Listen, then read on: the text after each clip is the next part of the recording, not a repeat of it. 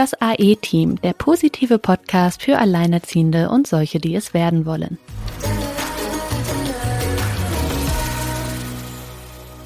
Hallo ihr Lieben, hier sind wir wieder und diesmal mit einer Spezialfolge zum Thema, ja, das denkt man sich jetzt die Tage natürlich schon, Corona. Die ersten Tage Homeschooling liegen hinter uns. Ähm, ich habe ja ein Schulkind und ein Kindergartenkind hier. Äh, Spielplätze werden geschlossen. Ähm, draußen blüht die schönste Frühlingsluft. Es ist irgendwie eine sehr skurrile Zeit. Man weiß gar nicht so richtig, was man denken und fühlen soll. Es geht alles ein bisschen durcheinander. Es ist irgendwie eine, eine unfassbare Krise, die man gar nicht so greifen und fassen kann. Was passiert hier alles? Ist, ist, bin ich jetzt wirklich in einer ernsten, lebensbedrohlichen Gefahr? Oder ist das ja eigentlich nur Panikmache? Sina, du bist ja von uns beiden die mit dem journalistischen Background. Erzähl doch mal, du hast ein bisschen recherchiert, ähm, hast dir eine Meinung gebildet aus journalistischer Sicht. Was sind da so deine Eindrücke zu dem Thema?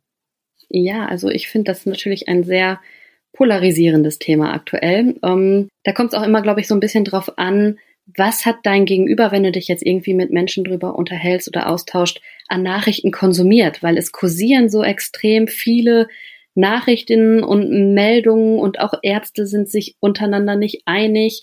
Dann gibt's die Riege und jene Riege. Aber ähm, ja, erstmal grundsätzlich, ich weiß nicht, ob es in ein paar Jahren, wenn jemand diese Folge mal nachhört, noch überhaupt äh, ein Begriff ist. Das wissen wir jetzt alle noch nicht. Jedenfalls ähm, vielleicht erstmal dazu, worum es hier eigentlich geht. Also es geht eigentlich darum, dass es jetzt seit Ende 2019 ein neues Virus gibt. Das ist das Covid-19 aus der Familie der Coronaviren. Coronaviren kennen wir schon. Also ne, das ist jetzt das, was ähm, die Ärzte so sagen. Das kann man aber auch, ich glaube, das wissen momentan auch schon eigentlich alle. Aber nochmal so für den Background sind halt, gehört, gehört zu der Familie der Coronaviren und ähm, ja, es ist, handelt sich dabei halt um ein neues mutiertes Virus, was halt erkältungsähnliche Symptome hervorruft. Was es aber wohl nicht macht, ist eine laufende Nase. Ne? Bevor jetzt jeder denkt, oh nein, meine Nase läuft, ich hab das. Weil die Ärzte sagen, laufende Nase ist da kein Anzeichen für. Das ist dann wirklich eher nur, nur eine Erkältung. Ja, aber zu den Symptomen und wie die sich zum Beispiel auch von der Influenza unterscheiden, gibt's im Internet ganz viele Tabellen. Da kann man reingucken, wer jetzt denkt, hm, ja, irgendwie bin ich am Kränkeln, ich würde es gern irgendwie mal für mich ausschließen können, der kann dann nochmal googeln und mal suchen. Da gibt's ganz nette Tabellen. Ähm, an sich muss man ja sagen, dass das Ganze recht harmlos verläuft. Ne? Es kann allerdings gefährlich werden für ältere Menschen, für Immungeschwächte oder für Lungenkranke, ja, die dann tatsächlich auch an den Folgen dieser Infektion sterben können. Das ist prinzipiell genauso wie bei der Influenza auch. Die ist entsprechend auch für dieselbe Gruppe an Menschen gefährlich. Da habe ich übrigens aktuell auch mal die Zahlen nachgeguckt. Also heute kursierten ja mehrere Zahlen irgendwie im Internet. Irgendwas zwischen 2500 und 5000 Corona-Fällen aktuell. Äh, da wurde auch noch mal irgendwie nach unten korrigiert im Laufe des Tages. Ja, und auch mal nach oben korrigiert. Und dann auch noch mal nach oben. Ja, so ein Hin und Her, so ein Gependel. Klar, laufen ja auch irgendwelche Tests immer noch.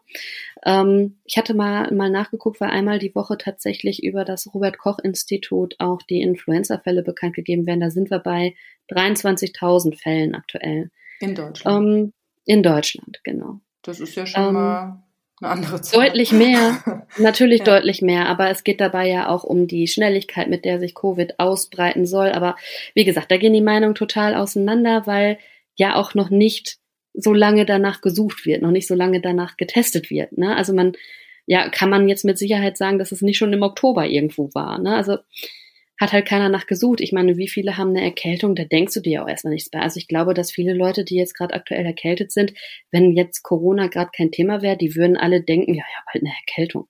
Ne? Die würden drei Tage zu Hause bleiben, dann wieder zu, zu ihrem Arbeitsplatz fahren.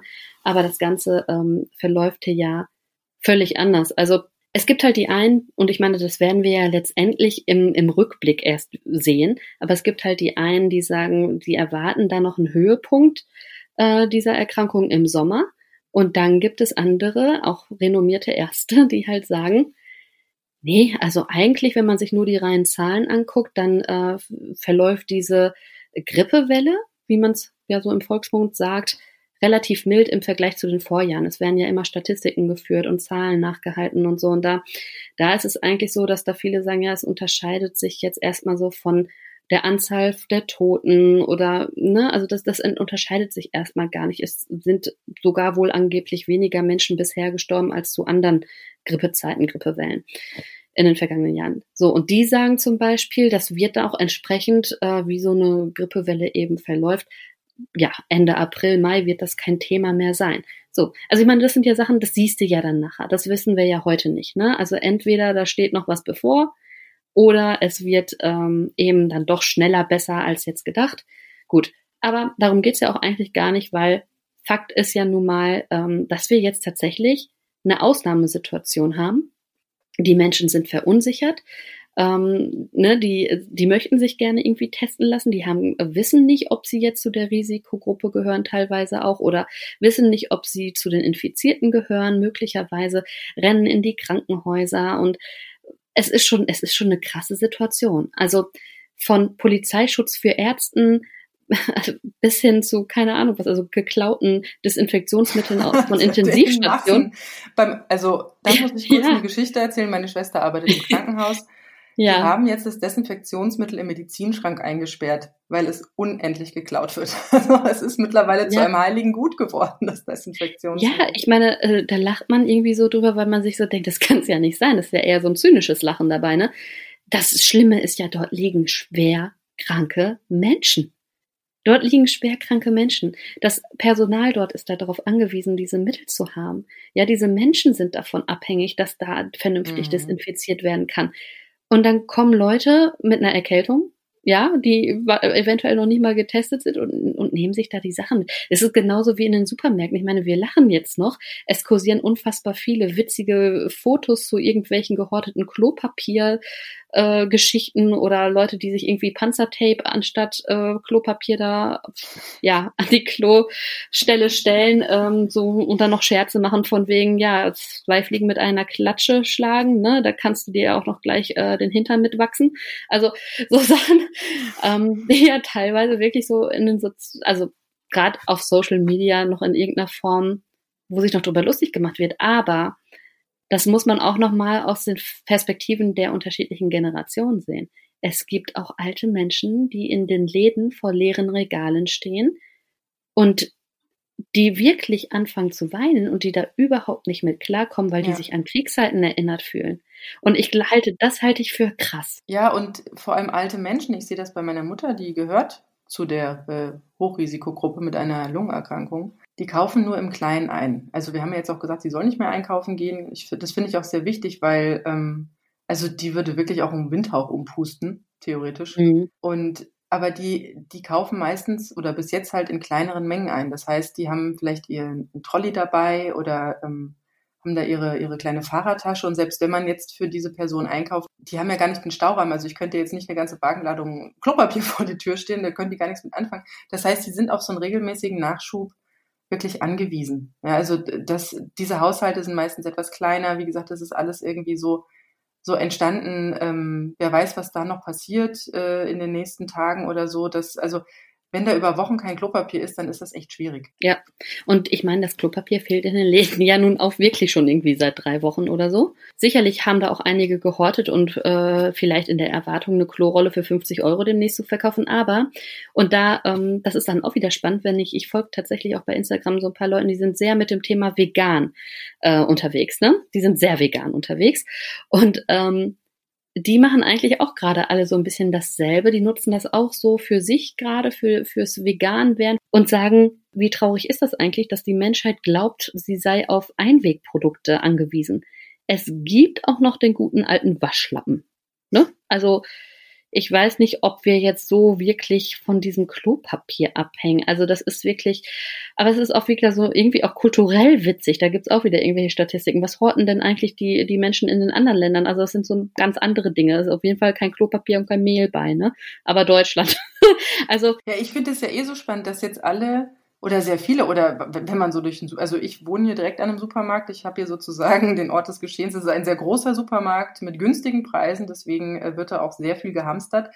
Also ich laufe da durch gut gefüllte Obst- und Gemüseregale, mhm. aber die, die schlechten Produkte, also ähm, Süßigkeiten teilweise, aber auch hier Dosen, mhm. so, aber dann nicht irgendwie so Dosen, aus denen man was kochen kann, sondern so, ne, so, so Eintopf und so, so, so fertig, so Fertigessen. Also da wird unglaublich viel Fertigessen weggekauft oder auch, ja gut, Knäckebrot und Zwieback kann man irgendwie ein bisschen verstehen, aber ganz im Ernst, ich esse weder Knäckebrot noch Zwieback und das ist irgendwie so ein, das muss man jetzt irgendwie haben. Das ist irgendwie so ein nice to have geworden. Äh, also ich verstehe es nicht so ganz. Wie gesagt, es ist jetzt kein Stromausfall oder so, wo man weiß, man ist jetzt wirklich auf, auf Essen angewiesen, dass man sofort verspeisen kann, sondern, sondern man ist ja sozusagen dann, wenn, ne, wer weiß, was jetzt demnächst noch kommt, vielleicht ist auch schon zur Ausstrahlung dieser Sendung ein, äh, ein, eine Ausgangssperre verhängt. Wir wissen es nicht genau ja, dann kann man doch auch drinnen kochen. Und vor allem das Wichtige ist ja jetzt, und, und darauf wollen wir eigentlich auch hinaus mit dieser Folge, ist, wie kommt man gut durch diese Zeit durch? Ja. Also wirklich gesund sich ernähren. Nicht jetzt irgendwie Weltuntergangsstimmung und sich, also ich habe selbst gemacht gestern, ich saß mit Rotwein und äh, Chips auf der Couch. Das hat mir überhaupt nicht gut getan. Ich hatte am nächsten Morgen elende Kopfschmerzen, mhm. mitten in der Nacht elenden Hunger, das kenne ich so eigentlich nicht. Und da habe ich gemerkt, das ist irgendwie so ein, das hat, hat mich jetzt irgendwie so getriggert. Ich musste das jetzt irgendwie mal machen, weil ich das schon sehr lange nicht mehr gemacht habe. Hat es mir überhaupt nicht gut getan. Und das ist aber irgendwie so, wo man jetzt denkt, so, jetzt geht irgendwie hier irgendwas unter und ich muss jetzt mir was gönnen oder so. Keine Ahnung. Also äh, ich bin wirklich erstaunt, was da für Lebensmittel weggekauft werden. Und äh, also wirklich, wenn, also Obst, Gemüse ist noch gut vorhanden, ja. Spanische Erdbeeren kauft keiner mehr.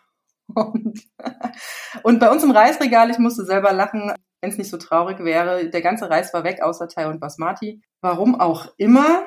Also, es besteht keine Notwendigkeit, sich jetzt mit Fast Food vollzuhauen. Das tut einem nicht gut. Das ist, das ist auch was, wovon man krank wird. Also, da ist ja auch überall Zucker drin. Zu viel Zucker äh, schwächt auch das Immunsystem und so weiter und so fort. Oder auch dieses sich jetzt zu Hause verbarrikadieren so weit sind wir noch, noch bei weitem nicht. Also ähm, wer einen Balkon hat, gehe raus, gehe in den Garten, man darf spazieren gehen. Das ist so wichtig, jetzt gerade in dieser Jahreszeit Sonne zu tanken, sich zu bewegen, sich ein Fahrrad zu nehmen, ja. Also gucken, dass es einem selber wirklich gut geht. Und ich, und ich weiß selbst, wie einem die Gedanken jetzt kreisen. Wichtig ist da auch mal wieder rauszukommen. Also auch wirklich sich da rauszunehmen. Und ja, was wir jetzt natürlich auch noch als zusätzliche Schwierigkeit haben, das ist ja, dass die Kindergarten und die Schulen geschlossen sind. Sina, wie ist denn das bei dir jetzt mit einem zweieinhalbjährigen zu Hause? Ja, also ich muss dazu sagen, mein Sohn ist ja ähm, tatsächlich schon vorher gar nicht in der Kita gewesen. Der kam nämlich nicht so richtig hinter seinen Husten. Ich war im Übrigen, bevor jetzt kommt, der hat Corona, nein. ich war ähm, mit ihm auch mehrfach beim Kinderarzt, sogar bei zwei verschiedenen. Und der letzte sagte, ganz interessant, ähm, zu mir, ja, ist eine Erkältung, kann auch sein, dass er die richtige Grippe hat. Ich so, ja, und wenn, ja, nö, macht man ja nichts, äh, das ist ja sowieso alles normal. Ne, also auch da, und das ist noch nicht lange her. Das ist jetzt äh, wirklich noch nicht lange her, dieser Termin. Ja, kam er nicht so ganz hinter seinen Husten und war halt vorher auch, auch nicht in der Kita. Das heißt, für uns sind es dann am Ende der Zeit äh, wirklich äh, nicht nur irgendwie fünf Wochen, sondern acht Wochen am Stück. Und das ist natürlich sehr anstrengend mit Homeoffice. Ich meine, ich bin ja selbstständig, arbeite ja von zu Hause aus. Kommst du denn zum Arbeiten? Kaum, kaum. So gut wie gar nicht. Und äh, wenn dann wirklich nur, dann muss ich ihn schon ablenken, weil es im Moment auch in der Phase, da will er sehr viel Aufmerksamkeit haben und da nimmt er mich auch sehr in Anspruch. Es gibt halt auch Phasen oder gab auch Phasen, da hat er sich wunderbar selbst beschäftigt. Im Moment ist halt eher wieder so eine Phase, da möchte er mit mir spielen, mhm. ne? Und nicht nur irgendwie in meiner Nähe spielen. Und ähm, ja, er hat auch verinnerlicht, dass man mal arbeiten muss. Ähm, er war neulich bei meinen Eltern und äh, ja, das war ja auch schon dadurch, dass er ja schon vor diesem Zustand jetzt auch dann äh, zu Hause war, war dann eben auch entsprechend ein paar Tage bei meinen Eltern, damit ich mal was schaffen konnte. Ja, da sagte er dann wohl auch zu meiner Mutter, äh, er wollte eigentlich gar nicht zurückkommen, weil, ähm, nö, warum denn? Mama arbeitet. Mama muss arbeiten. Also er hat das auch schon verinnerlicht, dass Mama ein bisschen auch mal arbeiten muss. Ich finde es nicht verkehrt, dass er das schon realisiert, dass ähm, Mama arbeitet, aber es zeigt mir halt auch, dass ich eigentlich schon möchte, dass wenn er da ist, ich auch für mhm. ihn entsprechend die Zeit habe, weil ich halt nicht möchte, dass er sich so vorkommt, als sei er hier nur irgendwie abgelenkt oder abgestellt, während ich irgendwie was mache, was mir offenbar wichtiger ist. Denn das ist es nicht, ne? Aber es sind halt Dinge, die halt sein müssen. Es muss ja Geld reinkommen. Gut, Jetzt habe ich ja das Glück, dass ich oder auch wir beide, ne, wir beschäftigen uns ja schon länger auch mit dem Thema passives Einkommen. Da ist natürlich jetzt gerade das, was gerade passiert, nochmal wirklich ein ganz starker Indikator für, dass man damit durchaus ähm, ganz gut fährt, sich darüber Gedanken zu machen und sich da entsprechend etwas aufzubauen. Dass ich schon einen Großteil meiner monatlichen Ausgaben ähm, aktuell monatlich abrechnen kann durch Dinge, die vorgearbeitet sind die ähm, ja oder die passiv eben reinkommen. Vielleicht erklärst du kurz, was passives Einkommen ist. Genau, genau. Also im Prinzip habt ihr damit kleine Töpfchen, ähm, aus denen ihr regelmäßig Geld bekommt, aber im Prinzip nur einmal richtig Zeit investiert habt. Also ihr braucht dann nicht eins zu eins Zeit gegen Geld zu tauschen, sondern ihr ähm, habt vielleicht eine tolle Idee. Ihr, ihr seid vielleicht jemand, der total gerne IKEA-Hacks macht zum Beispiel und keine Ahnung, irgendwelche Hausbetten baut oder sonst was dann macht da doch einfach eine DIY-Anleitung raus und ladet es bei Amazon hoch, verkauft es. Dann kommt immer mal regelmäßig vielleicht der ein oder andere Euro rein. So kann man das machen mit Büchern, mit Ratgebern, mit ganz vielen anderen Dingen. Zum Beispiel auch, wenn ihr gut designen könnt, das T-Shirt-Business. Ladet euer Design auf solche T-Shirt-Plattformen hoch. Da könnt ihr dann äh, ja dem Kunden überlassen, ob er es toll findet und äh, das gerne kaufen möchte. Und das ist halt Geld, was einfach für euch dann ja reinkommt. Ne? Also da gibt es noch ganz viele andere Möglichkeiten. Man kann sich auch ein passives Einkommen aufbauen mit Immobilien, übers Investieren in ETFs, äh, P2P-Kredite und so weiter und so fort. Wer jetzt denkt, hä, was für Dinger? Der kann gerne mal nachgucken im Internet unter www.passives-einkommen-für-frauen.de.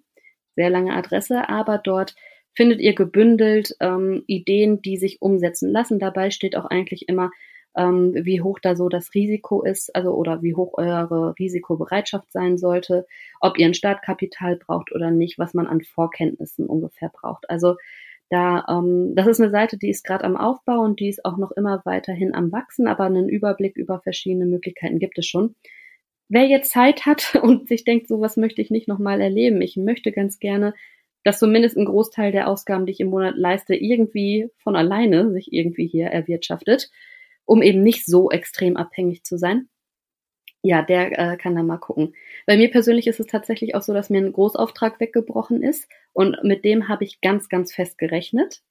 Aber wie gesagt, ich habe jetzt trotzdem das Glück, dass ich eben einen gewissen Teil dessen, was ich im Monat brauche, auch schon abgedeckt habe.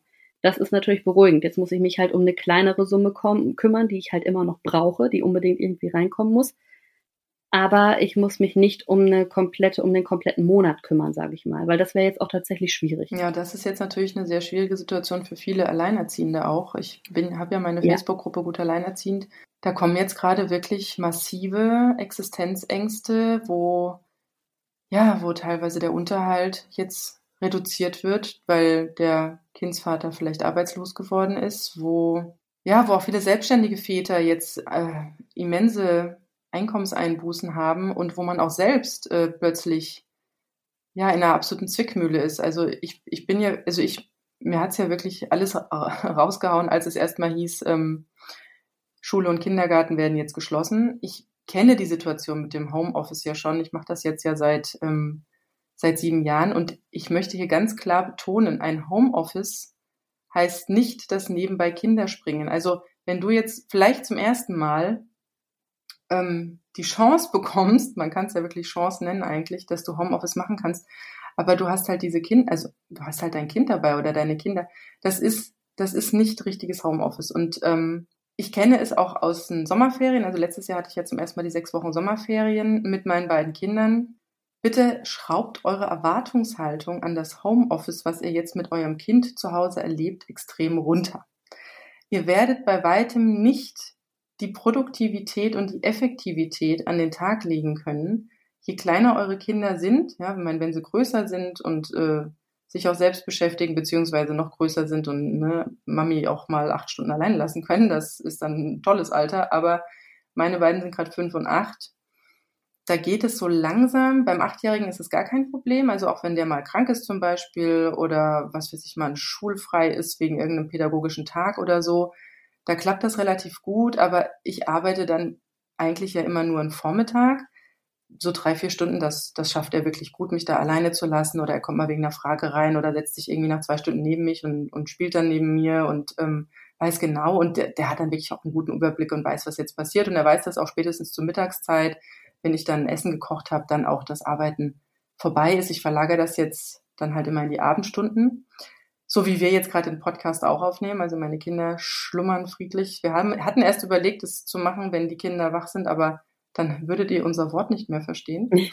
ja. Und deswegen, ähm, also das, was jetzt da gerade passiert in der Wirtschaft und in der Politik, dass sie sagen, findet kreative Arbeitskonstellationen, schickt die Leute ins Homeoffice. Das ist einerseits eine Chance, weil jetzt plötzlich wird's möglich. Also die ganze Zeit, vielleicht hast du es auch schon mal probiert, irgendwie Homeoffice zu kriegen. Dein Chef hat immer oder deine Chefin hat immer abgelehnt oder es hat nicht zur Unternehmenskultur gepasst. Es gibt natürlich auch Berufe, die natürlich nicht im Homeoffice gemacht werden können. Das ist ganz klar. Andererseits ist es halt auch eine große Chance und da bin ich halt so erstaunt, dass jetzt plötzlich sind so viele Dinge möglich, aber nur wenn es der Arbeitgeber oder der Staat oder wer auch immer jetzt plötzlich braucht. Mhm. Aber wenn das der Unternehmer, also der Arbeitnehmer braucht, und da sind wir Alleinerziehende und auch viele Eltern sind ja wirklich mit der Vereinbarkeit von, von Familie und Beruf ja wirklich am Rande ihrer Leistungsfähigkeit im Sinne von Zeitmanagement und Organisation, dass es, also dass es nicht, nicht machbar ist, wenn, wenn es gebraucht wird, sondern erst, also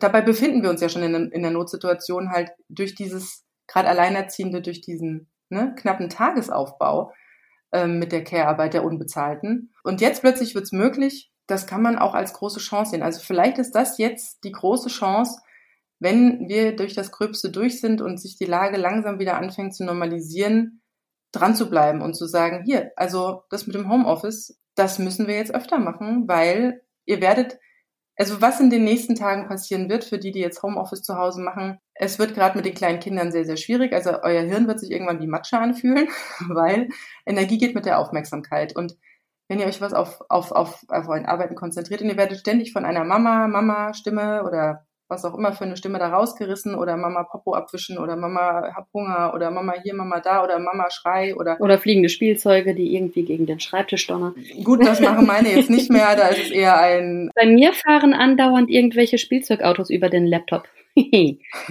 ja. ja, ganz großartig. Mhm. Das ist ein bisschen wie eine Katze, ne, die sich dann immer so draufsetzt. Ja, so ungefähr. Na, jedenfalls, ähm, wie gesagt, so ab acht super, mit fünf ist es gerade schon, schon grenzwertig. Zum Glück habe ich zwei. Das ist einerseits die Freude, weil sie können sich auch mal eine Zeit lang für eine Stunde oder so gemeinsam beschäftigen. Und dann kommt irgendwann der Koller, wo sie nach einer Stunde, Mama hat ihre Ruhe gehabt, dann anfangen, sich irgendwie die Köpfe einzuschlagen. Also die können sich mal eine Stunde ganz toll beschäftigen oder Musik hören im Zimmer oder Lego spielen zusammen.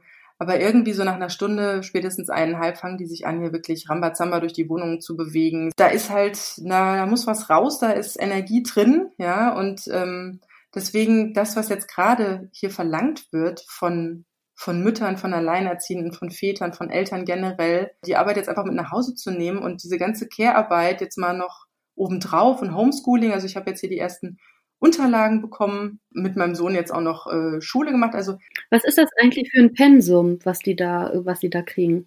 Ist das so ein kompletter Schultag äh, wirklich? Nein, also ich glaube, das kommt auch aufs Schuljahr drauf an. Also ich habe gestern mich noch auf dem Spielplatz, ja, da war es noch offen, mit Eltern unterhalten, die hatten Kinder in der dritten Klasse. Das, die haben gleich eine ganze Wochenliste bekommen und das hörte sich wohl immens viel an. Da waren die schon ziemlich geschockt.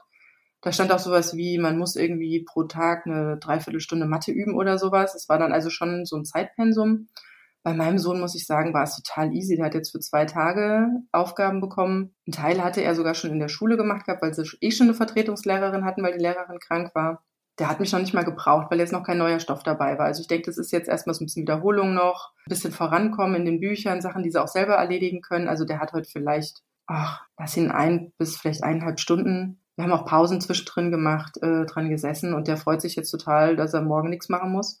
Also das scheint, äh, also aber ich denke, das ist nicht, äh, das ist nicht einheitlich geregelt. Das ist von Lehrer zu Lehrer, sogar innerhalb der gleichen Schule ähm, unterschiedlich.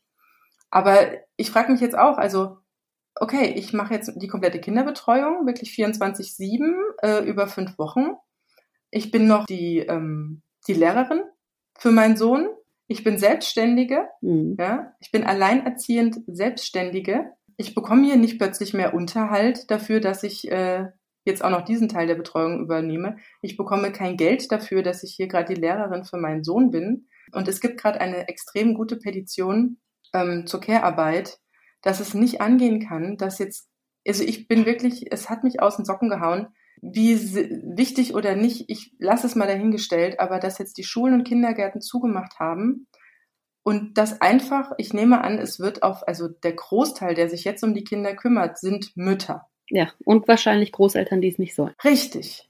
Und, aber ich rede jetzt einfach nur von den Müttern. Ja. Hier wird zur, ja, ich kann es nicht anders sagen, es wird zur Stützung der Wirtschaft und des Gesundheitssystems, das sind extrem wichtige Faktoren in diesem Land. Wenn die hops gehen, haben wir ein Riesenproblem wird die unbezahlte Care-Arbeit der Mutter jetzt einfach mal eingefordert und sie soll nebenbei noch ihr eigenes Geld verdienen und das vielleicht sogar noch in einem Homeoffice mit den Kindern um Füßen und das am besten so effektiv wie vorher. Also ich sag mal, man kann Dinge ähm, Klon dich bitte. Ich habe also ich war ja noch nie die, die sich auf diesem alleinerziehend Ding irgendwie ausgeruht hat. Ja, ich habe auch Kuchen für den Kindergarten gebacken und ich habe mich zu irgendwelchen Helferlisten eingetragen, mhm. weil ich halt durch meine mein Aufbau, du hast es gerade gesagt, passives Einkommen. Ich habe ja so eine so eine ganz diversifizierte Finanzstruktur. Also ich, ich hänge nicht an diesem einen großen Gehalt, das habe ich auch mal gesagt, hängt euch nicht an dieses eine große Gehalt.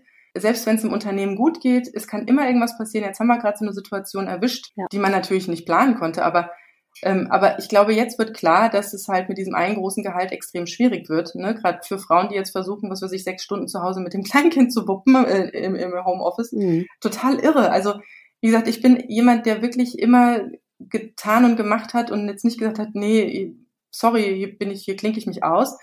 Und jetzt muss ich sagen, jetzt bin ich an einem Punkt, wo es mich extrem ärgert, weil wenn wir Frauen jetzt hier nicht laut werden und sagen, dass unsere Arbeit was wert ist. Also was, also das ist ja gerade, also unsere Arbeit ist ja gerade mehr als Gold wert. Ja. ja. Dass wir die Kinder sozusagen zu Hause betreuen, dass wir die in der Schule jetzt irgendwie weiterbringen, dass wir noch unser eigenes Geld verdienen. Pipapo, und ich kümmere mich noch um meine Mutter. Also ähm, es wäre an der Zeit, es jetzt zu entlohnen. Ja, also irgendwann, irgendwann ist Ende. Und wie gesagt, es gibt gerade diese Petition, auf die möchte ich gerade noch eingehen, von der Claire Funke, Mama streikt. Die läuft jetzt leider am 20. März aus. Wir brauchen 50.000 Unterschriften. Wir haben erst um die 5.000, dass sich endlich mal die Politik im Bundestag, das ist eine Bundestagspetition, damit beschäftigt, dass Care-Arbeit und alles, was da dran hängt, nicht einfach genommen werden kann und ja, und jetzt halt noch on top gesetzt wird, sondern dass die was wert ist und die ist was wert. Und wer sich äh, mal bei der Claire Funke bei Mama streikt auf der Website umtut, der findet sogar Rechenmodelle dafür, dass die Wirtschaft sehr wohl weiß, was das für ein Wirtschaftsfaktor ist, den wir hier leisten. Aber an eine Bezahlung denkt keiner. Und ich finde es gerade total, deswegen, also ihr merkt, ich werde gerade so ein bisschen aggressiv. Ja.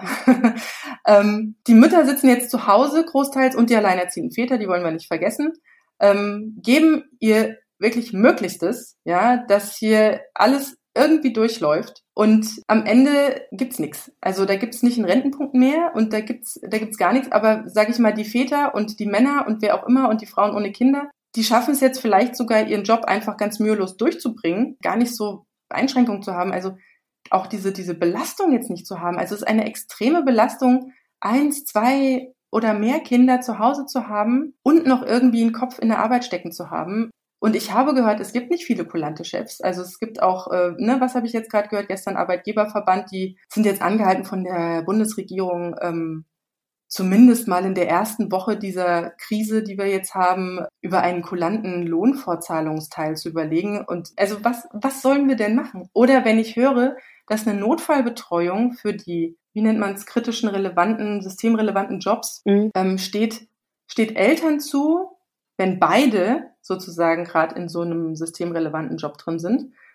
Und für Alleinerziehende nur, wenn sie das alleinige, also alleinig erziehungsberechtigt sind. Was ist denn das für ein perfider Dreh da drin? Ja. Weil wenn ich jetzt eine Krankenschwester wäre, wir haben ein gemeinsames Sorgerecht. Man bekommt in Deutschland eigentlich fast gar nicht mehr alleiniges Sorgerecht. Ich wäre jetzt Krankenschwester, wäre dringend gebraucht, könnte mich nicht, könnte mir nicht freinehmen wahrscheinlich, ja.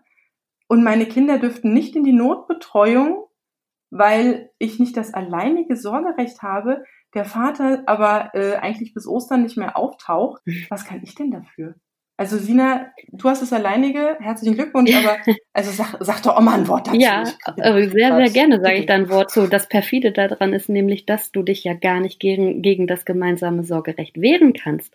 Wenn äh, ein Vater das gemeinsame Sorgerecht haben möchte, dann bekommt er das in der Regel auch zugesprochen. Ich, da müssen schon ganz gravierende Gründe vorliegen, warum das nicht gemacht wird.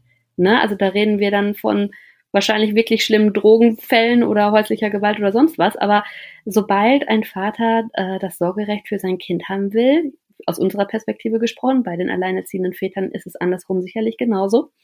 Sobald der andere, das andere Elternteil das Sorgerecht haben will, wird es in der Regel demjenigen auch zugesprochen. Da hast du keine Chance, dem was in den Weg zu legen. Aber es wird ja gleichgesetzt, jetzt gerade, mit dem Umgangsrecht. Aber das Sorgerecht hat überhaupt nichts mit dem Umgangsrecht zu tun. Nur weil jemand das Sorgerecht hat, heißt das nicht, dass der Umgang hat. Weißt du, und wenn es keinen Umgang genau. gibt und keine Entlastung gibt und die Kinder eben gar nicht bei der Person sind, dann ist das einfach nur noch hirnrissig. Also manchmal denke ich, die wissen selber gar nicht, was wir für Gesetze haben und jabbeln sich da irgendwie um Kopf und Kragen. Also ich habe jetzt gesehen, äh, zu diesen ähm, Infrastrukturen gehören, gehört auch ein Teil des, äh, des der Medien, also eigentlich auch unsere Branche zum Teil. Allerdings ähm, geht es dabei eher wirklich so um Radiomoderatoren und um Newsrooms und solche Dinge, ne, wo es wirklich um Nachrichten geht. Aber genau zu diesem Thema haben wir ja mal äh, tatsächlich äh, schon am Wochenende mal eine Mail rausgeschickt an die Bundes- und Landesregierung. Ähm, ich denke nicht, dass wir da große Resonanz drauf kriegen werden, aber es wäre schön. Ne? Es ist zumindest mal ja, ein Signal, was ja genau das auch, auch beschreibt, was du gerade sagst. Ich meine, dazu kommt ja auch noch, dass wir prozentual gesehen am höchsten besteuert werden. Wir kriegen ja eh schon prozentual gesehen am meisten Geld weggenommen. Dafür, also, also, also weißt du, es ist ja alles doppelt und dreifach. Genau, und wir werden jetzt hier gerade am meisten im Regen stehen gelassen. Richtig, mal wieder, Mail, mal wieder. Deswegen wird es auch Zeit, dass man mal langsam laut wird, weil es ja. geht halt einfach auch nicht. Also uns wird eh schon am meisten weggenommen. Und ähm, wie gesagt, also um auf diese Mail zurückzukommen, da haben wir ja auch reingeschrieben, dass bitte auch die Kinder in die Notbetreuung dürfen von erwerbstätigen Alleinerziehenden. Und zwar egal was, weil ganz ehrlich, das sind die, die hier sich gerade um die zukünftigen Steuerzahler kümmern, ja. Also es, es gibt nun mal. Und, bei Alleinerziehend ist ja schon drin, dass man den Großteil ja, ja. dieser Erziehungsleistung und auch das Alltagsleben der Kinder Allein. hat. Alleinerziehend. Wir sind nicht Wechselmodell, wir sind alleinerziehend. Wir sind auch nicht getrennt erziehend, nein, wir sind alleinerziehend. Und allein dann reinzuschreiben, dass es nur für Erziehungsberechtigte mit alleinigem Sorgerecht gilt, also ich muss sagen, da ist mir die Kinnlade eigentlich mal auch kurz auf den Tisch geknallt, weil ich dachte, was ist das denn für eine perfide Diskriminierung. Ja, das geht gar nicht. Das geht wirklich überhaupt gar nicht. Vor allen Dingen, ich meine, es fehlt ja so viel. Dir fehlt ja nicht nur ein Partner, der sich ums Kind kümmern könnte, sondern dir fehlen theoretisch ja auch noch das, das fehlt das zweite Paar Großeltern, es fehlen vielleicht Tanten und Onkeln oder, oder der erweiterte Freundeskreis des Ex-Partners oder so. Auf all die, auf all das, was da ja noch hinterhängt. Ja, und jetzt in dieser Situation fehlt ja auch noch weiß, dass es Alleinerziehende gibt, die in einem kritischen Beruf sind, die nicht in die Notbetreuung reingekommen sind, weil sie nicht das alleinige Sorgerecht haben und denen jetzt keine andere Chance ist, als die Kinder zu den Großeltern zu geben. Hallo, genau das wollten wir vermeiden. Genauso wie ich heute in dieser so Schluss lese, dass Spielplätze, also wir haben hier ganz tolle Spielplätze. Wir waren heute auch auf dem Spielplatz. Ich glaube, das nächste Kind saß 50 Meter weiter, ja. Aber Friseurläden bleiben offen. Jetzt frage ich mal, wer sitzt denn bitte in Friseurläden? Jetzt ist doch die Frage, wen wollen wir hier bitte ein- und ausschließen und auf wen wollen wir Rücksicht nehmen? Das sind doch die Alten und Kranken. Ja. Und die dürfen sich weiter in Friseurläden die Dauerwelle. Die ja, das dauert ja auch nur ein paar Stunden. Ah. Also da, da ist mir wirklich nichts mehr eingefallen und ich, also ich war echt auch heute unterwegs und da war so eine engere Passage. Ich bin mit meinen Kindern da mit dem Fahrrad durch und da kam uns irgendwie ein Ehepaar entgegen und sie guckte uns an, als seien wir, keine Ahnung, als hätten wir die Pest. Also bitte, also das darf nicht sein. Lest euch durch, informiert euch, wie dieser Virus übertragen wird, was gefährlich ist, was nicht gefährlich ist. Aber tut nicht, also wenn wir jetzt anfangen, uns alle zu verdächtigen, nur alleine durch äh, aneinander vorbeigehen im Abstand von einem Meter, könnten jetzt alle irgendwie anfangen zu sterben. Also es war erschreckend und es ist ein extrem erschreckendes Bild, was da gerade passiert. Und ich weiß auch nicht, äh, was ich mit meinen Kindern machen soll, wenn die nicht auf ihren Spielplatz dürfen. Wie gesagt, der ist total weiträumig. Ich kann mir vorstellen, dass natürlich in Ballungsgebieten anders aussieht. Gerade jetzt zu der Frühlingszeit, da sitzen die alle dicht auf dicht, kann ich gut verstehen. Andererseits haben wir auch äh, Parkanlagen. Da bin ich äh, heute auch dran vorbeigefahren. Also der Spielplatz war leer und die Parkanlage war voll.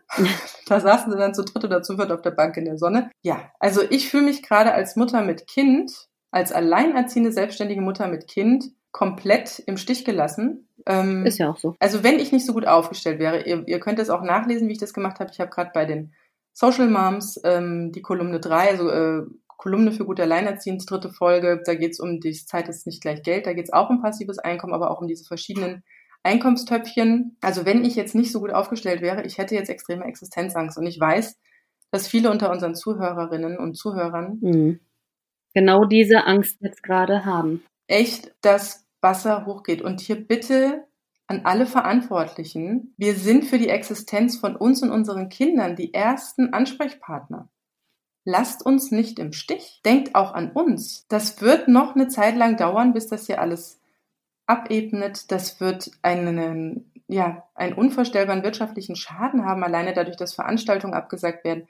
Restaurants nicht aufmachen können. Wie gesagt, wir auch in unserer Arbeitskraft. Wie viele Insolvenzanträge es wohl auch nach dieser Zeit gibt oder jetzt schon gibt. Ja. Und da wird ja gar nicht drüber, also, weißt du, die Kitas und Schulen werden geschlossen, zu den Großeltern soll man die Kinder nicht geben. Was, die, die können es ja auch anders lösen, ne? Oder auch jetzt das Thema Alleinerziehen, was wir da mit unserer Mail erreichen wollten. Sie können es ja auch anders lösen. Sie müssen ja uns nicht in die Notbetreuung lassen, aber sie können es auch lösen, indem sie sagen, es gibt finanziellen Ausgleich. Und zwar ASAP. Ne? Nicht in drei Wochen, nicht in vier Wochen, sondern jetzt, weil das Geld wird nun mal auch jetzt gebraucht. Die Kinder möchten nun mal jetzt was zu essen haben. Die Kinder möchten jetzt. Der Mieter möchte diesen Monat dann auch gerne. Ja, weil auch der möchte ja? essen und wahrscheinlich kauft er sich das von seinen Mieteinnahmen. Ne? Also das ist ja, ähm, wie gesagt, das ist auch, das ist einfach nicht es ist einfach nicht gerecht. Aber das ist ja in ganz vielen Bereichen nicht, die uns betreffen. Da haben wir auch schon immer mal wieder ein bisschen drüber gesprochen. Trotzdem versuchen wir ja auch immer diesen positiven Dreh zu kriegen und zu sagen, Mensch, kommt, dann sucht man halt nach Lösung. Das ist es halt, aber das zeichnet uns ja auch so aus, wie du mal in einer Folge sagtest, wir haben den schwarzen Gürtel im Probleme lösen. Ne? Den hat man auch einfach irgendwann als Alleinerziehende, weil man macht ja den ganzen Tag nichts anderes, als irgendwelche Probleme zu lösen. Und vielleicht sind wir deswegen auch wen oder wir beide zumindest weniger panisch als viele andere Menschen. Ich erlebe sehr viele Menschen als sehr panisch und ich habe auch den Eindruck, dass viele Menschen diese Panik aber auch wollen und brauchen, weil sie suchen sich keine anderweitigen Informationen zu dem Thema. Ähm, sie hinterfragen auch keine wirtschaftlichen Interessen. Und das finde ich ganz gefährlich, weil also das zeigt mir immer, dass, dass es immer noch möglich ist, selbst wenn man sich mal so die deutsche Geschichte anguckt mit all den Tiefpunkten, die es da gab, ich sag nur ähm, ne, Richtung Zweiter Weltkrieg, ich hole jetzt mal nicht weiter aus, aber es signalisiert, dass dadurch, dass die Leute so, so schnell verunsichert sind und sich auch gar nicht anderweitig irgendwie informieren, dass es immer noch möglich ist, dass auch im digitalen Zeitalter, wo alles an Information theoretisch möglich ist, immer noch in der Welt verheerende Dinge passieren können. Also das ist mein Eindruck. Ne? Das macht mir auch momentan Angst. Die Frage ist ja, welche Quelle liest du dem genau. Internet durch? Wir haben ja gelernt, dass es auch sehr mächtige Positionen in Amerika gibt, die äh, ja klar ne, durch kleine perfide. Richtig, aber das zu validieren. Falschmeldungen. Genau. Aber entstehen. zu validieren. Also dann wirklich verschiedene Quellen auch heranziehen. Nicht nur eine, weil man jetzt denkt, ach ja, das sind die Größen und die Besten, sondern vergleichen. Ne? Und auch immer hinterfragen, hat, haben, hat diese Plattform, wo ich mich gerade informiere, irgendein wirtschaftliches Interesse dahinter? Ne? Für manche ist es auch einfach, weil die wissen jetzt, oh, Corona ist die nächsten Wochen unser Thema, wir müssen jetzt keine anderen Themen suchen, weil das ist jetzt unser Thema, das soll es auch mal schön bleiben. Ne? Also das sind, ähm, ja, man muss halt immer gucken und hinterfragen, wo kommt es her? Und auch hinterfragen, wie wird eigentlich in der Medienbranche auch gearbeitet? Also ich kenne es auch, ähm, teilweise werden halt Nachrichten oder Meldungen halt auch einfach von den Agenturen einfach nur kopiert, verbreitet, dann wird es angereichert mit irgendwelchen Informationen von vor Ort, die sich jetzt auf den Ort beziehen, wo die Publikation rauskommt und so. Das sind ja alles, ähm, so wird ja ganz häufig Journalismus betrieben heute. Das heißt, der eigentliche Journalismus, die eigentlichen Quellen, die kommen eigentlich in der Regel immer über die Agenturen. Also wir reden hier von der Deutschen Presseagentur, wir reden von Reuters, von, von all diesen ja, Agenturen, die dann hier von ganz vielen anderen Journalisten äh, einfach aufgegriffen werden, ohne dass die selber natürlich auch diese Meldungen und Nachrichten generiert haben. Also da wird sich ja auch verlassen letztendlich auf eine Handvoll von, gut, okay, es sind schon, ist nicht nur eine Handvoll, es sind natürlich auch sehr viele Journalisten, die für diese Agenturen arbeiten. Aber es wird sich halt auch darauf verlassen. Klar, das ist, sind mit die wichtigsten Quellen. So funktioniert's halt, ne? Aber da muss man halt, da hast du kaum noch Möglichkeiten nachzuvollziehen, woher genau kommt jetzt eigentlich was, ne? Und es sind natürlich renommierte Agenturen, auf die man auch vertrauen kann und äh, denen auch vertraut wird. Aber es ist halt auch immer noch mal eine Frage, wie wird's dann weiter gepusht oder was sind auch Informationen, die, die es gibt, die ähm, sehr fundiert erscheinen, wo auch renommierte Menschen dahinter stehen, die diese Dinge sagen, die aber gar nicht zu Wort kommen und mal hinterfragen, warum eigentlich nicht? Also da gibt's jetzt den und den Menschen, der hat die und die, den und den Hintergrund, das ist eigentlich ein absoluter Experte in diesem Gebiet. Warum wird das eigentlich nicht, oder der sitzt auch bei, keine Ahnung, irgendwelchen ähm, TV-Sendungen, Frontal 21 und hast du nicht gesehen, da sitzen die Leute und reden und sagen etwas, das wird aber gar nicht so aufgegriffen, weil es eine starke Gegenmeinung ist zu dem, was jetzt aktuell gerade abgeht. Also das sind so Sachen, man muss halt sich beides vielleicht auch mal anhören und gucken und dann auch sich die Quellen mal zeigen lassen und viele Dinge, auch die Zahlen sind einsehbar, da mal wirklich nach recherchieren und gucken, wie ist es denn wirklich? Ne? Was sagen denn Virologen? Die sind, da sagt ja auch, der eine Virologe sagt dies, der andere sagt das. Also da muss man selber mal in sich gehen und ich finde, das ist schwierig, weil du wirst permanent bombardiert mit Nachrichten. Und ähm, das ist, glaube ich. Ja, und mit immer schlimmer werden ja. Nachrichten. Also es ist ja wirklich schon, dass man selber, also du bist natürlich jetzt so mit dem Journalistischen sehr, du gehst da erstmal auf Suche, also du lässt es gar nicht so an dich ran. Du sagst so, na, ich gucke da jetzt erstmal, das kommt mir irgendwie komisch vor oder ich möchte es äh, bitte schwarz auf ja. weiß sehen, ich möchte da wirklich äh, Studien und Monitorings und sonst was ja. mir angucken. So, so tickt ja niemand, der kein Journalist, also ich mache das auch nicht, muss ich sagen. Ähm, Allerdings ist ja das diese Sache, wie geht man jetzt damit um als als Normalmensch, der sich jetzt genau. nicht äh, irgendwie Background-Informationen. Genau. Holt. Und ich finde, da kann man jetzt nur, um sich selber zu beruhigen, kann man eigentlich jetzt nur für sich selber mal so ein Step Back machen, ne? Vielleicht auch wirklich mal ein paar Stunden zumindest das Handy auslassen, keine Nachrichten konsumieren und einfach mal in sich gehen. Und vor allem, wenn man es gibt viele Menschen, die ja auch an Panikattacken leiden. Und ich habe es jetzt äh, auf mehreren Profilen gesehen, die sich auch immer wieder bei Instagram mit dem Thema Panik auseinandersetzen, dass diese Influencer da in den Bereichen, die da auch schon mal laut geworden sind, ähm, sagen, sie kriegen aktuell unfassbar viele Zuschriften, dass die Leute oder dass in der Community viele wieder auflebende Panikattacken haben und so ausgelöst durch diese Situation jetzt. Und mhm. das, ähm, ich meine, ich hatte selber mal Panikattacken. Ich glaube, dass es bei mir durch andere Dinge getriggert wurde, als das in den meisten Fällen ist. Aber ähm, wie gesagt, über Erschöpfung und Müdigkeitszustände und so. Aber bei vielen ist es halt wirklich auch die Psyche, ne? Also wirklich psychische Gründe, die dahinter stehen, die auch gefährlich werden können für den Einzelnen und die halt auch die Gesundheit extrem gefährden, ne? Und ich finde, da ist es einfach so unfassbar wichtig, da Ruhe in sich selbst zu bringen. Und ich finde, wer das absolut perfekt und wirklich super gut macht, ist Laura Marlina Seiler. Viele kennen sie vielleicht, andere noch nicht. Also wer sich mit dem Bereich Persönlichkeitsentwicklung beschäftigt oder auch mit spiritueller Weiterbildung und Entwicklung beschäftigt, kommt um Laura Marlina Seiler eigentlich nicht herum. Und die hat jetzt auch gerade ähm, ganz ein ganz tolles IGTV war es, glaube ich, gemacht. Ähm, da hat sie auch so eine Tapping-Übung drin, wo sie auch nochmal durchgeht, ja, wir nehmen die Angst an, wir akzeptieren das. Die Angst ist ja auch etwas Positives, weil sie möchte dich vor etwas schützen. Wir haben auch schon mal in diesem Bereich etwas drüber gesprochen, als wir über das Thema Gefühle gesprochen haben.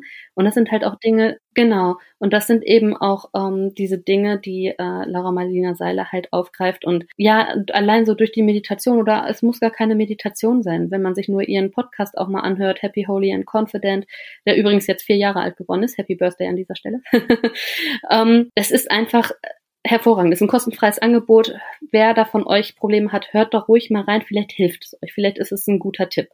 Also dieses ähm, ja in sich gehen, die Angst erstmal wahrnehmen, verstehen und ja zu sich kommen und sich vielleicht auch zu sagen, so, und das hatte sie jetzt gerade auch bei Instagram irgendwo gesagt, je lauter es im Außen wird, umso ruhiger wird es in mir. Ne? Also, dass man dann so nach innen geht. Und es ist möglich. Es ist möglich, sich diese ruhigen Momente zu verschaffen, ohne dass man jetzt irgendwie Meditationsexperte sein muss. Das finde ich auch ist halt eine Komponente, das schaukelt sich immer hoch. Du hast ja gar keine Zeit, Informationen, die du bekommst, zu reflektieren oder nachzurecherchieren, weil während du nachrecherchierst, hast du ja schon 50 neue Nachrichten gekriegt. Ne? Also das macht einen ja mhm. wuschig im Kopf. Das macht ja sogar einen Journalisten wie mich das wuschig. Das macht einen wuschig. Das, das, genau.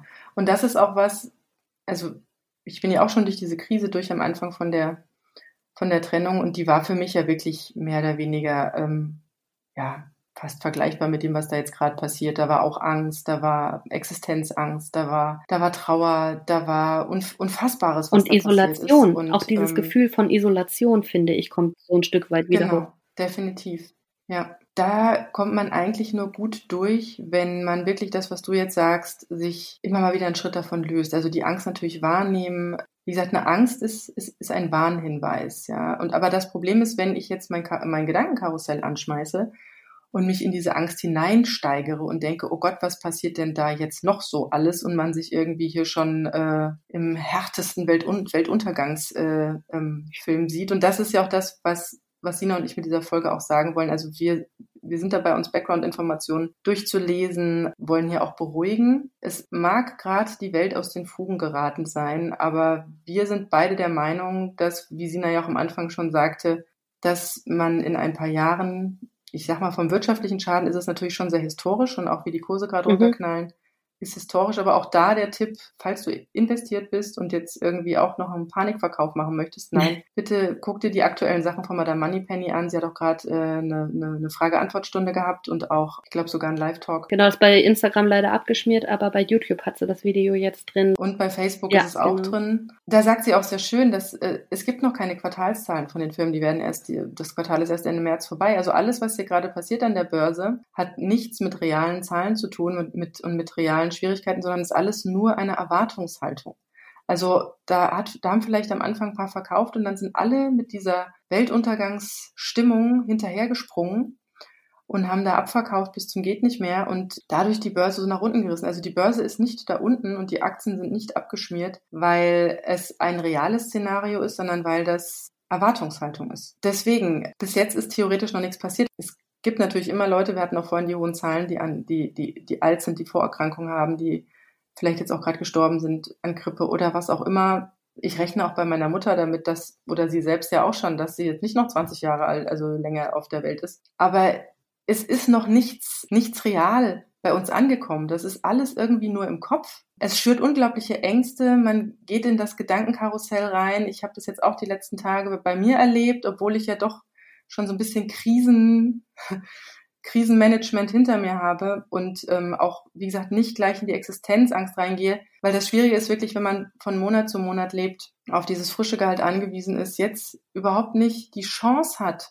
ähm, sein Pensum zu schaffen, weil man jetzt auch noch die Kinder zu Hause betreut. Also wie gesagt, es, sind ja mehr als die Hände gebunden. Also das ist ja praktisch wie, was weiß ich, Hamsterrad gefesselt und geknebelt, ja. Also das ist ja man kann eigentlich noch lachen. Das ist, das ist furchtbar, das ist traurig, das ist, ähm, das ist nicht in Worte zu fassen, was hier gerade passiert. Und ähm, ich habe es heute ganz bewusst gemacht. Ich habe, ich habe mich rausgezogen, ich habe das Handy ausgemacht, ich habe, ähm, bin in der Natur rum. Ähm, es war echt schwer, aber immer mal wieder zwischendrin versuchen oder vielleicht sich in der Wohnung ähm, einen Ort zu suchen, wo man sich ganz extrem abschottet, wo man sagt, nee, das ist jetzt hier mein Kraftplatz, äh, das, das ist vielleicht ein Sessel oder das ist vielleicht die Küche oder der Küchentisch oder man sagt, wenn ich jetzt beim Essen sitze, dann lasse ich diese Gedanken nicht an mich ran. Also es ist ein bisschen so wie bei Harry Potter und Oklumentik, also wirklich den Geist mal abschotten, mhm. wirklich sich mal wieder in diese Ruhe kommen lassen, weil es macht krank, wenn man sich jetzt dauerhaft mit diesen extrem negativen existenzbedrohenden Ängsten selber schüttelt. Wenn jetzt wirklich noch die große Krisensituation kommt, im Sinne von hier sterben reihenweise die Leute, dann ist es Zeit, doch nochmal eine Panik zu kriegen. Aber bis das nicht da ist, ja, bis dein Leben noch so weit gesichert ist, du hast ein Dach über dem Kopf, du hast Essen, du kriegst Essen in den Supermärkten, es muss nicht gehamstert werden. Das sagt ja auch die Politik. Ähm, ja, aber ich finde, die Politik könnte eine wesentliche Sache noch sagen, um diese Panik und Angst echt einzudämmen. Und das wäre zum Beispiel, ja, wir wissen, es entsteht ein wirtschaftlicher Schaden. Wir als Staat kommen dafür auch. Ne? Also Das, Das, das wäre ein wunderschöner äh, Satz. wäre ein Heilmittel für viele. Das wäre ein Heilmittel, da hast du recht. Da hast du recht. Ich habe aber schon was gehört, allerdings war das noch so alles so, äh, da sind Pläne, ich meine, wir wissen viel von politischen Plänen, ne? auch die Steuerklasse 2 zu überarbeiten, liebe Katrin Barley, hat da, also Katharina Barley hat sich nichts getan. Aber dennoch, das bringt ja jetzt gerade alles nichts, da sich so reinzusteigern und sich jetzt da jeden Abend die Tagesschau oder, oder mehrfach am Handy einen Corona-Ticker aufzuziehen. Wir sind ja für uns und unsere Kinder da und es ist extrem anstrengend, mit denen das, das Homeschooling zu machen, das Homeoffice zu machen, wenn man denn überhaupt die Chance dazu hat. Ich habe halt nämlich auch sehr viele und auch nicht sehr fit aussehende Großeltern mit kleinen Kindern gesehen. Also es ist wirklich so, irgendwann ist auch Schluss. Also irgendwann kann man einfach nichts anderes machen. Und es passiert genau das, was nämlich nicht passieren soll, nämlich dass Großeltern mit kleinen Kindern unterwegs sind. Da frage ich mich dann auch, wieso schließt man Schulen und Kindergärten und steckt nicht die Vorerkrankten in irgendeine Quarantäne oder so irgendwas? Ja, also das ist, hört sich jetzt für die einen wieder ganz schlimm an, was ich gesagt habe. Für die, die anderen sagen, ja, warum macht man das nicht? in den Zeiten, denke ich, darf man sich auch nicht die Meinungsfreiheit verbieten lassen. Es ist auch nicht so, dass wir hier irgendwas herunterspielen wollen oder dass wir irgendwas verharmlosen wollen, auf gar keinen Fall. Also wie gesagt, es ist eine Ausnahmesituation, aber wie handelt man die für sich am besten? Und das geht nur, wenn du nicht deine, deine Aufmerksamkeit ständig wegziehen lässt, weil damit geht ja auch ständig Energie flöten. Also mit jedes Mal aufs Handy gucken und eine neue Schreckensnachricht ist da extrem viel Aufmerksamkeit weg. Da kommen Ängste hoch, Ängste ziehen dich runter, lassen dich schlecht fühlen und dann kommt es zu einem Punkt, wo du auch einfach denkst, jetzt ist eh alles scheißegal, ja, wie soll ich das schaffen? Und wo du dann anfängst, in eine Depression reinzurutschen. Wenn dann wirklich keine Energie mehr da ist und du das alles für total sinnlos erachtest und ach, was soll das denn jetzt alles, dann ist wirklich ein extrem gefährlicher Zeitpunkt gekommen und das ist nicht gut. Also, also du kannst es selbst für dich versuchen, ja, irgendwie zu managen. Also oder auch Bewegung, Sport. Ne? Man kann auch ein Fenster aufmachen, viel lüften, lüften, also Luft und frische Luft. Und das finde ich gerade so so so ähm, schlimm, dass, dass jetzt über Ausgangssperren geredet wird, dass die Leute zu Hause bleiben sollen, weil das ist ja auch was, was nicht gesundheitsfördernd ja, ist. Ja, du denkst dich ja, also ja auch automatisch äh, krank. Es denkt ja jeder, ach, es interessieren ja. sich eh 70 Prozent. Jetzt ist jeder darüber am Nachdenken, deutet seine Symptome natürlich auch genau in die Richtung. Und ich glaube ja wirklich auch, wie du schon sagst, so Energie folgt der Aufmerksamkeit und so. Und das ist halt bei Krankheiten etc. auch so. Also ich bin da ja so von der spirituellen Ebene genau auch da unterwegs, dass, dass ich halt auch sage, ja, wir manifestieren das jetzt aber auch gerade irgendwie so ein bisschen. Ne? Also man, wartet ja förmlich darauf, dass man jetzt die Symptome kriegt, weil man muss ja irgendwie bei 70 Prozent, das ist doch klar, da muss man ja irgendwie dazugehören. Ja, es ist, also da ist mal die Frage, das Henne-Ei-Problem, ne? Also bin ich jetzt krank, weil, ähm, weil da ein Killer-Virus unterwegs ist oder bin ich krank, weil ich äh, eh schon die ganze Zeit darauf warte, dass ich krank werde? ja, was ich ja persönlich auch wirklich interessant finde und auch teilweise ein bisschen traurig, das kommt aber darauf an, wer genau es sagt. Also ähm, viele scheinen jetzt überhaupt nicht zu wissen, was sie fünf Wochen lang mit ihren Kindern anfangen, ist erstmal eine traurige Aussage. Überall auf Instagram werden bei sämtlichen Profilen natürlich gerade dann auch äh, gebündelt irgendwelche Bespaßungsideen gesammelt.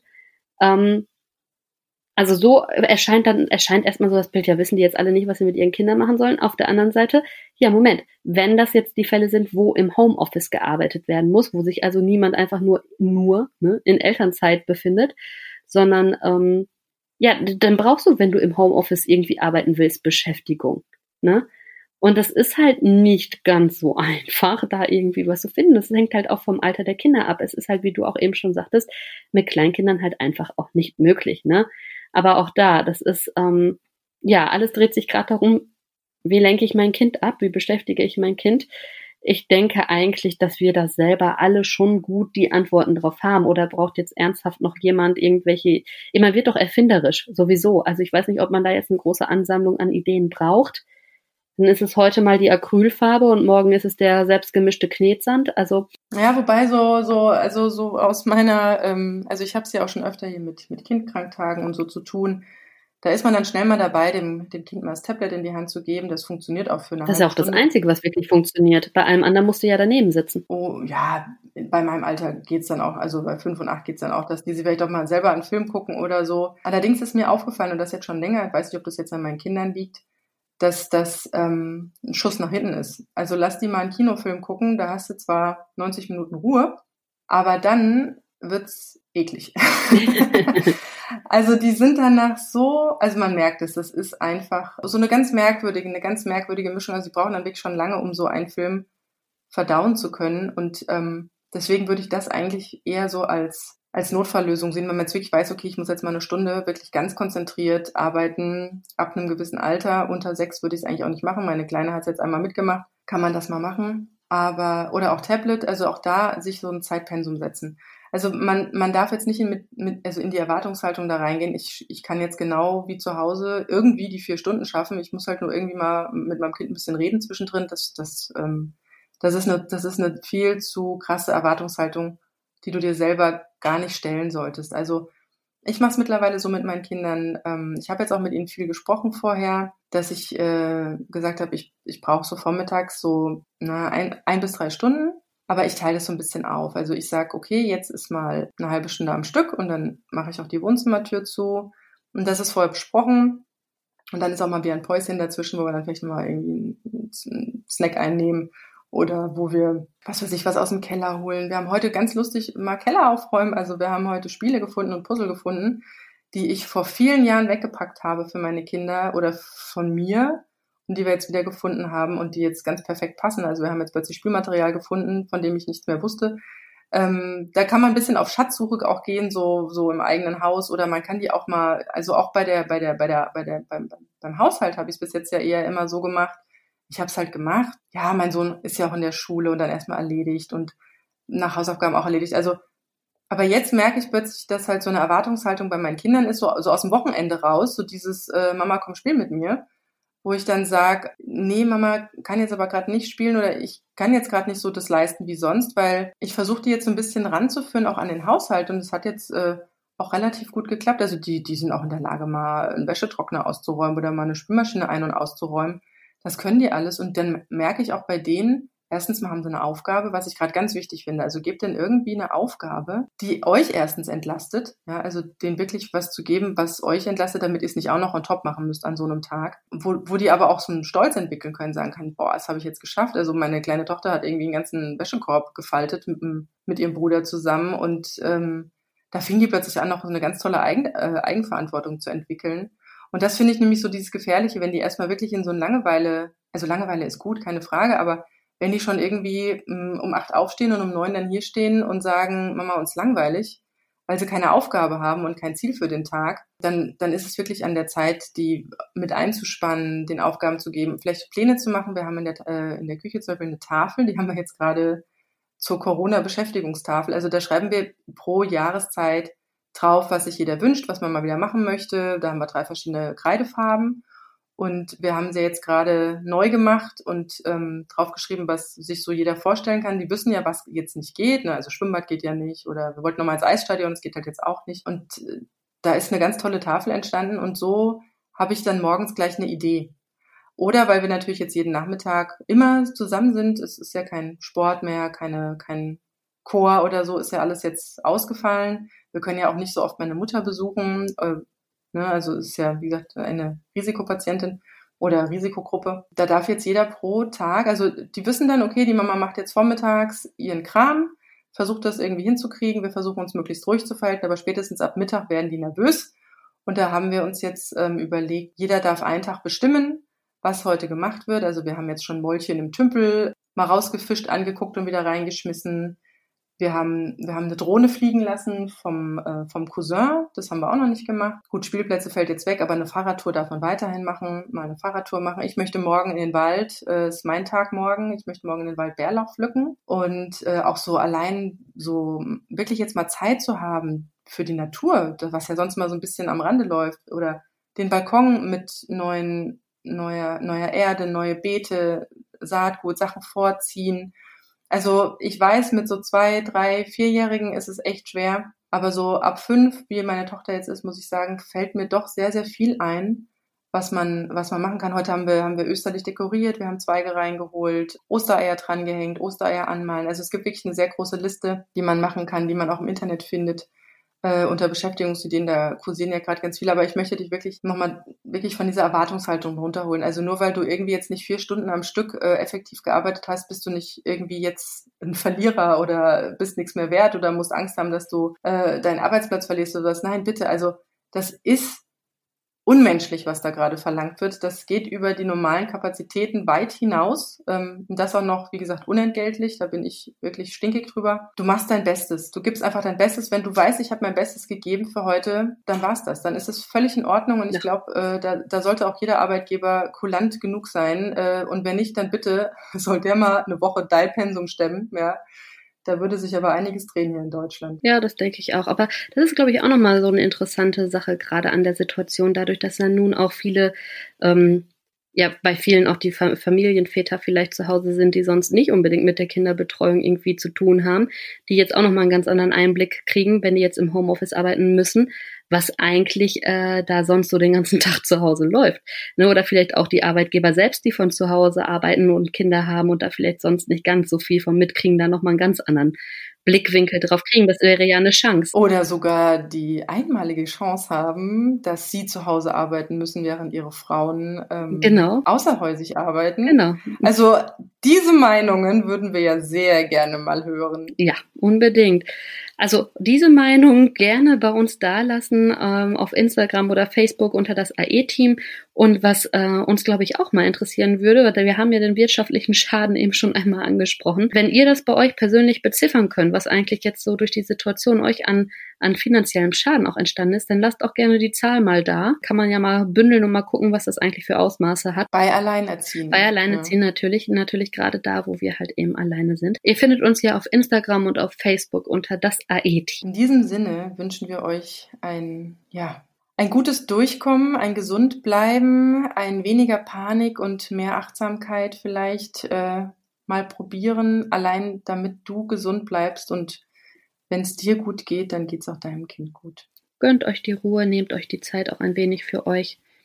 Jeder kann nur so viel, wie er kann und manches kann auch der beste Superheld dann irgendwann mal nicht mehr leisten. Auch der hat nur einen 24-Stunden-Tag, ne? Macht's gut. Bis dann. Tschüss. Tschüss. Das war das AE-Team, der positive Podcast für Alleinerziehende und solche, die es werden wollen, mit Sina Wollgramm und Silke Wildner.